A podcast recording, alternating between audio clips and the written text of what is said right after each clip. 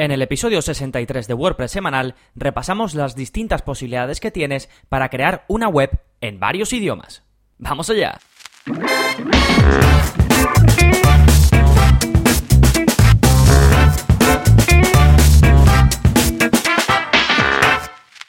Hola, hola, soy Gonzalo de gonzalonavarro.es y bienvenidos a WordPress Semanal, el podcast en el que aprendes WordPress de principio a fin, porque ya sabes que no hay mayor satisfacción que la de crear y gestionar tus propias páginas web con WordPress, y este podcast es precisamente para ayudarte a conseguirlo, al igual que todo el contenido que tienes en gonzalonavarro.es. Así que vamos a seguir aprendiendo WordPress y en este caso vamos a ver un tema que sé que a muchos de vosotros os interesa porque es algo cada vez más útil y que más gente demanda, y es cómo crear una web multidioma. Y en este episodio os voy a explicar todas las posibilidades, o bueno, algunas posibilidades, porque ya sabéis que en WordPress hay muchas formas de hacer muchas cosas, así que vamos a ver las más relevantes. Y luego nos vamos a quedar con dos, para mí las dos mejores opciones que, existen, y vamos a repasarlas en detalle para que así puedas decidir pues si decantarte por una o decantarte por otra o tener siempre las dos en cuenta para dependiendo del tipo de proyecto que quieras afrontar, pues vayas por un lado u otro. Pero antes, como siempre, vamos a hablar un poquito de qué pasa o qué está pasando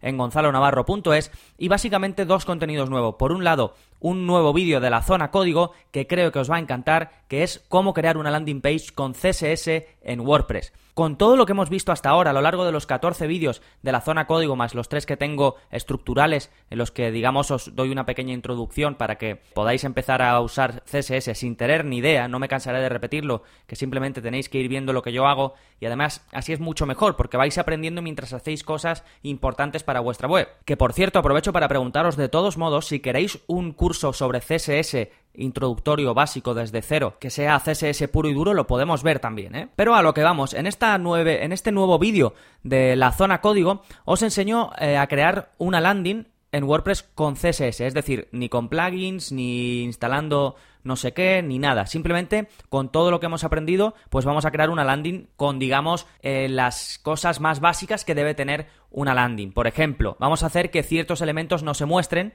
para que los visitantes no se despisten. Ya sabéis que cuando haces una landing, lo normal es quitar pues la barra de navegación, eh, quitar el footer, quizás quitar la descripción del logo o incluso el logo, ¿vale? Es decir, evitar eh, esas cosas que puede hacer, que puedan hacer que nuestros usuarios se vayan. Pues eso lo hacemos. ¿Qué más cositas hacemos aprovechando lo que ya hemos aprendido hasta ahora? Pues vamos a centrar los títulos para darle un aspecto más visual. En lugar de que estén alineados a la izquierda, que es como suelen estar, pues los vamos a centrar, vamos a aumentar su tamaño. Y todo esto solo para esa página, porque ya hemos visto cómo hacer cambios para una página específica y que no afecte a toda la web, sino simplemente a la landing sobre la que estamos trabajando. Además vamos a hacer que sea más estrecha para aumentar el foco en lo que estamos promocionando y algún detalle más. Vais a ver que con un par de retoques podemos convertir cualquier página de nuestra web en una landing y lo vemos en un vídeo de apenas 10 eh, minutos, un poquito más de 10 minutos, así que estoy seguro de que os va a gustar. Ya sabéis, para ver todos los vídeos de la zona código, gonzalonavarro.es barra códigos y ahí los tenéis todos. ¿Qué más cositas? Pues como estamos al final de mes, tenéis disponible un nuevo curso, todos los suscriptores, y es el curso de WordPress multidioma. ¿Y en qué va a consistir? Pues a lo largo de 10 lecciones vas a aprender a hacer que tu web esté completamente disponible en varios idiomas. Es decir, que una persona esté viendo la versión en español, pero si esa persona habla en inglés, que tenga la posibilidad de darle a la banderita en inglés y que todos los contenidos estén en inglés. ¿Y cómo vas a poder hacer esto? Pues te voy a dar dos opciones. Para mí, los dos mejores métodos de hacerlo. Uno va a ser crear una web eh, multilingüe en una instalación de WordPress normal, es decir, tu web normal, como la tienes, pues la conviertes en multilingüe. ¿Cuál es la otra opción? Hacerlo en formato multisite, es decir, vas a crear desde una única instalación de WordPress dos páginas web, dos sitios que se llaman, ¿vale? Uno dedicado a la, versión en español y otro dedicado a la versión en inglés, en catalán, en francés en lo que quiera. Bueno, uno u otro o cien, los que tú quieras. Puedes crear tantos, tantos sitios como quieras y uno dedicado a cada idioma. Pues vemos las dos aproximaciones, una creando distintos sitios y otra con un solo sitio, pero que lo habilitamos, hacemos eh, ciertas configuraciones para que esté disponible en varios idiomas. Y por supuesto el curso incluye el software premium que utilizamos, como siempre, los plugins y demás, los podéis descargar desde vuestro área de usuario sin problema. Así que hoy aprovecharemos para hablar un poquito de WordPress multidioma, ya que saco curso nuevo, pues siempre hablo un poquito del tema. Pero antes, como siempre, vamos con el plugin de la semana y os traigo un plugin para reemplazar imágenes en WordPress. El plugin se llama Enable Media Replace y con él puedes reemplazar cualquier imagen de tu WordPress, nada, en un par de clics. Y este plugin resulta especialmente útil si has estado utilizando la misma imagen en múltiples entradas o páginas y ahora necesitas cambiarla. Porque imagina tener que ir una a una borrando esa imagen y subiendo una nueva. Pues en este caso el plugin es muy sencillo de utilizar y te permite reemplazar las imágenes de dos formas distintas. Una, manteniendo el nombre del archivo que quieres sustituir, es decir, tú tienes un archivo ahora mismo en tu web que se llama casa.png y tú lo quieres sustituir ahora por uno que se llama cortijo.png. Pues cuando tú subes ese archivo no va a tener de nombre cortijo.png, sino que va a adoptar el nombre de la imagen anterior. De esta forma pasa a ser tu nueva imagen pero con el nombre de archivo de la imagen anterior. Y la otra opción es cambiarlo todo, es decir, sustituir también el nombre del archivo. Y lo que antes era casa.png, ahora desaparece y va a ser a partir de ahora cortijo.png, ¿vale? Así que tienes esas dos opciones. Si quieres mantener, porque para SEO te beneficia o porque va a ser el mismo nombre y quieres mantener el mismo nombre de archivo, lo puedes hacer, o si quieres sustituirlo, también lo puedes hacer. Y además, una cosa muy buena de este plugin es que no tiene locking y puedes desactivarlo o borrarlo después de usarlo. Así que sin problema, lo puedes tener ahí que no esté activo y cuando lo quieras usar lo activas, haces el cambio de imágenes que necesites hacer y lo puedes volver a desactivar. Aunque de todos modos no es un plugin que sea pesado ni que consuma recursos ni nada, así que no hay problema por tenerlo activo. Así que recuerda Enable Media Replace. Os lo dejo en las notas del programa, este es el episodio 63. Y ahora ya sí vamos con el tema central del programa que es cómo crear una web multidioma en WordPress. En primer lugar, vamos a repasar un poco las posibilidades y vamos a ver algunas cosas que no estoy seguro de si es WordPress multidioma o no lo es, pero bueno, al final sí, lo que pasa es que la aproximación es distinta. Entonces, eh, básicamente simplificando muchísimo, tenéis dos posibilidades. Una, que vuestra web esté disponible en varios idiomas sin que tengáis que hacer las traducciones o que estén disponibles en varios idiomas pero teniendo que hacer las traducciones. Es decir, ya sea vosotros o que contratéis a un traductor que hagáis las traducciones de todos y cada uno de los contenidos de vuestra web. La primera opción, sin hacer las traducciones, pues hay un montón de plugins que hacen esto y básicamente lo que utilizan es el Google Translator para que se hagan las traducciones de forma automática. Os dejo el link al más popular de ellos, uno que tiene 100.000 instalaciones activas, que se llama precisamente Google Language Translator y esto simplemente lo que hace, tú no tienes que hacer nada, lo instalas, eh, habilitas todos los idiomas que tú quieras y cuando el usuario llega a tu web pues tiene unas banderitas y puede decir en qué idioma lo quiere ver. Pero claro, aquí tú no tienes control porque aquí lo que hace es que te traduce automáticamente cogiendo pues em, directamente de Google Translate todas las traducciones. Imaginaos qué traducciones pueden salir aquí. Algunas cosas, si son textos cortitos, pues saldrán bien, pero en otros pueden ser un desastre. Sobre todo si tenéis contenido que es un poco más específico, con tecnicismos y demás. Si es contenido muy general, así muy sencillo, pues quizás os pueda servir esta solución. Pero si no, es difícil que todas las traducciones os vayan a quedar bien. Eh, ¿Cuándo puede ser una buena solución este plugin? Pues cuando todavía no tienes traducido todos tus contenidos, pero tú quieres que la gente tenga la posibilidad de hacer esto. Entonces puedes tenerlo activo y cuando ya tengas tú las traducciones reales de tu web, pues ya eh, puedes usar otro método y desactivar este plugin. Y este tipo de plugins sí que tienen una cosa buena, que es que normalmente en la versión de pago, este, este que os comento es gratuito, pero normalmente este tipo de plugins tienen una versión de pago que te permiten editar las traducciones. Es decir, si tú puedes tenerlo así de forma automática, pero luego lo puedes ir revisando y diciendo, venga, esta traducción está fatal, así que voy a corregir esto y eso después se va a mantener, ¿vale? Pros de esto, pues que te lo hace todo de forma automática. Contras, que las traducciones pueden no ser buenas, de hecho no lo van a ser, y no tienes control, es decir, no tienes control total sobre las traducciones, sobre lo que quieres traducir, lo que no y demás, ¿vale? Yo lo veo más como un parche o como una solución intermedia o previa a una solución más profesional. Eso por un lado, es decir, tener una web en varios idiomas sin hacer nosotros las traducciones.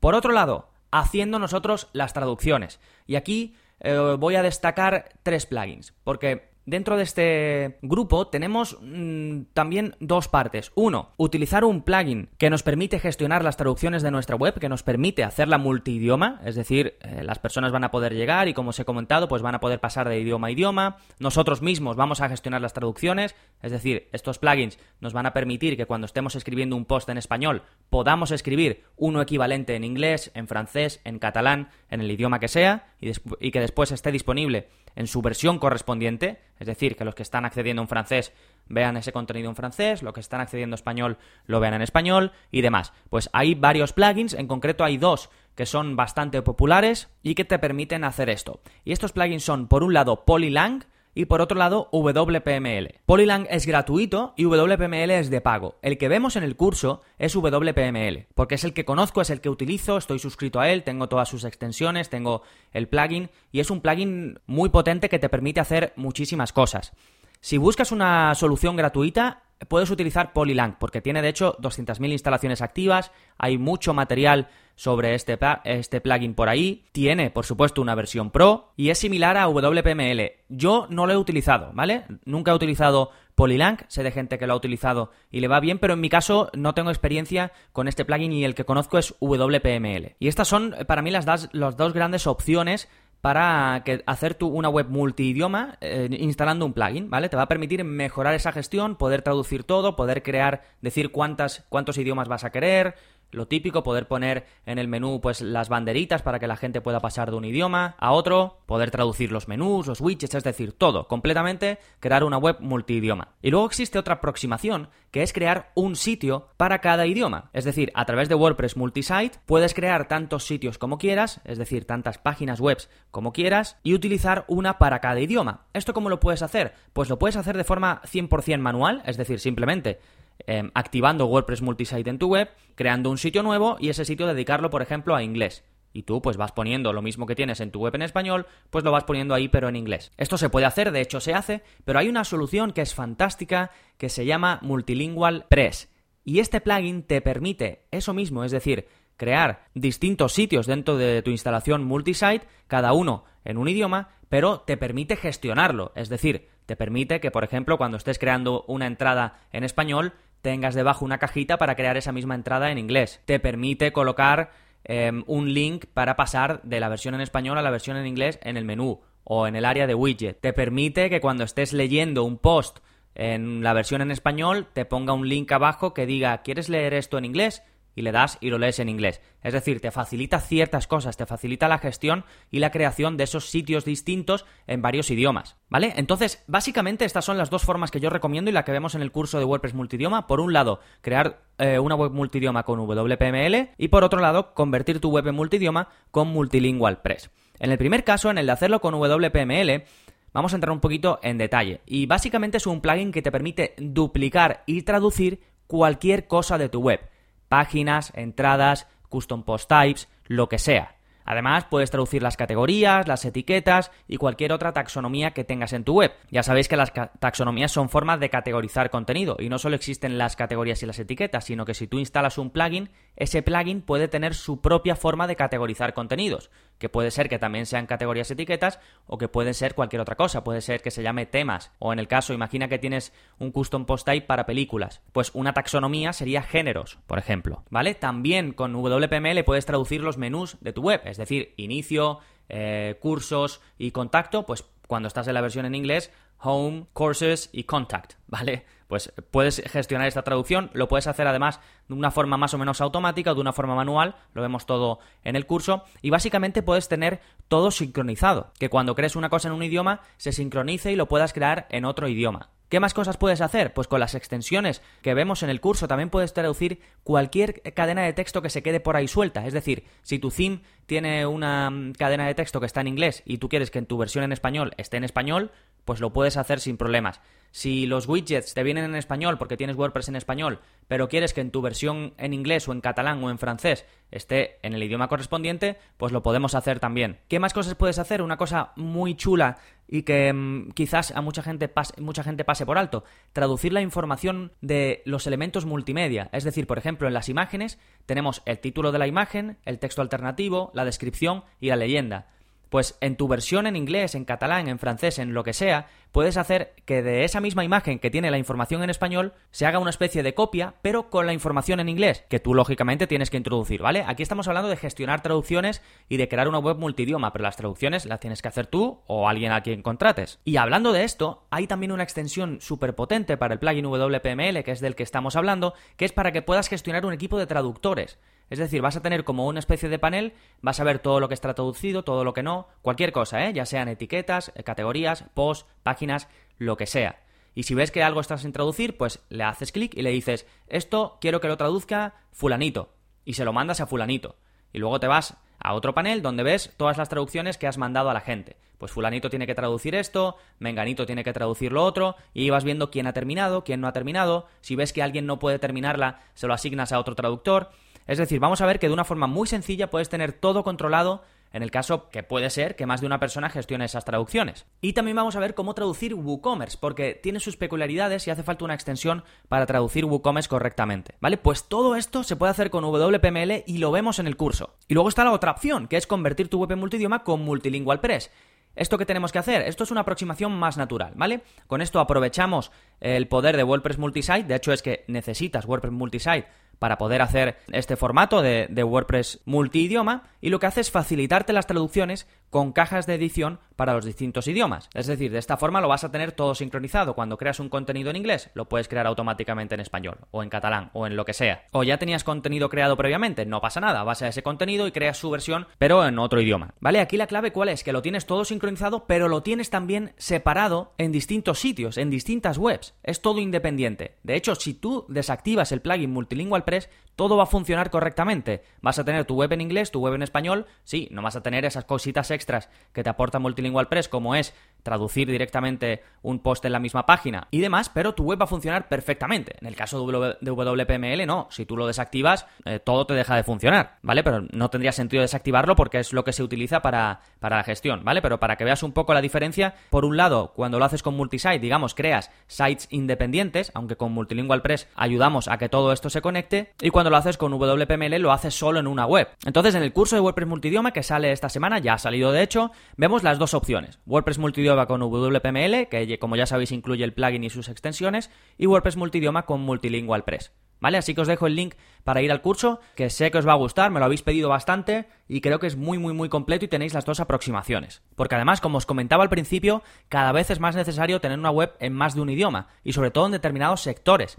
Y gracias a WordPress pues tenemos un montón de posibilidades en función de las necesidades que tengamos o de las circunstancias. Así que en este curso os ofrezco esas posibilidades. Así que ya lo sabes, para aprender a hacer tu propia web multidioma, si no eres suscriptor pues puedes hacerte y vas a tener acceso a este curso, al de WordPress multidioma, y al resto de cursos sobre WordPress, a las descargas de plugins y themes premium, a soporte personalizado y a un nuevo vídeo a la semana para personalizar tu web a través de código. Así que nada más, si te ha gustado el episodio de hoy y quieres ayudarme a que siga creciendo, a que siga estando ahí y creando contenido como este, ya sabes que una valoración en iTunes me ayuda muchísimo, que te lo agradezco un montón, y a los que me escucháis desde iVoox también muchísimas gracias por vuestros comentarios y vuestros me gusta. Nos seguimos escuchando. Adiós.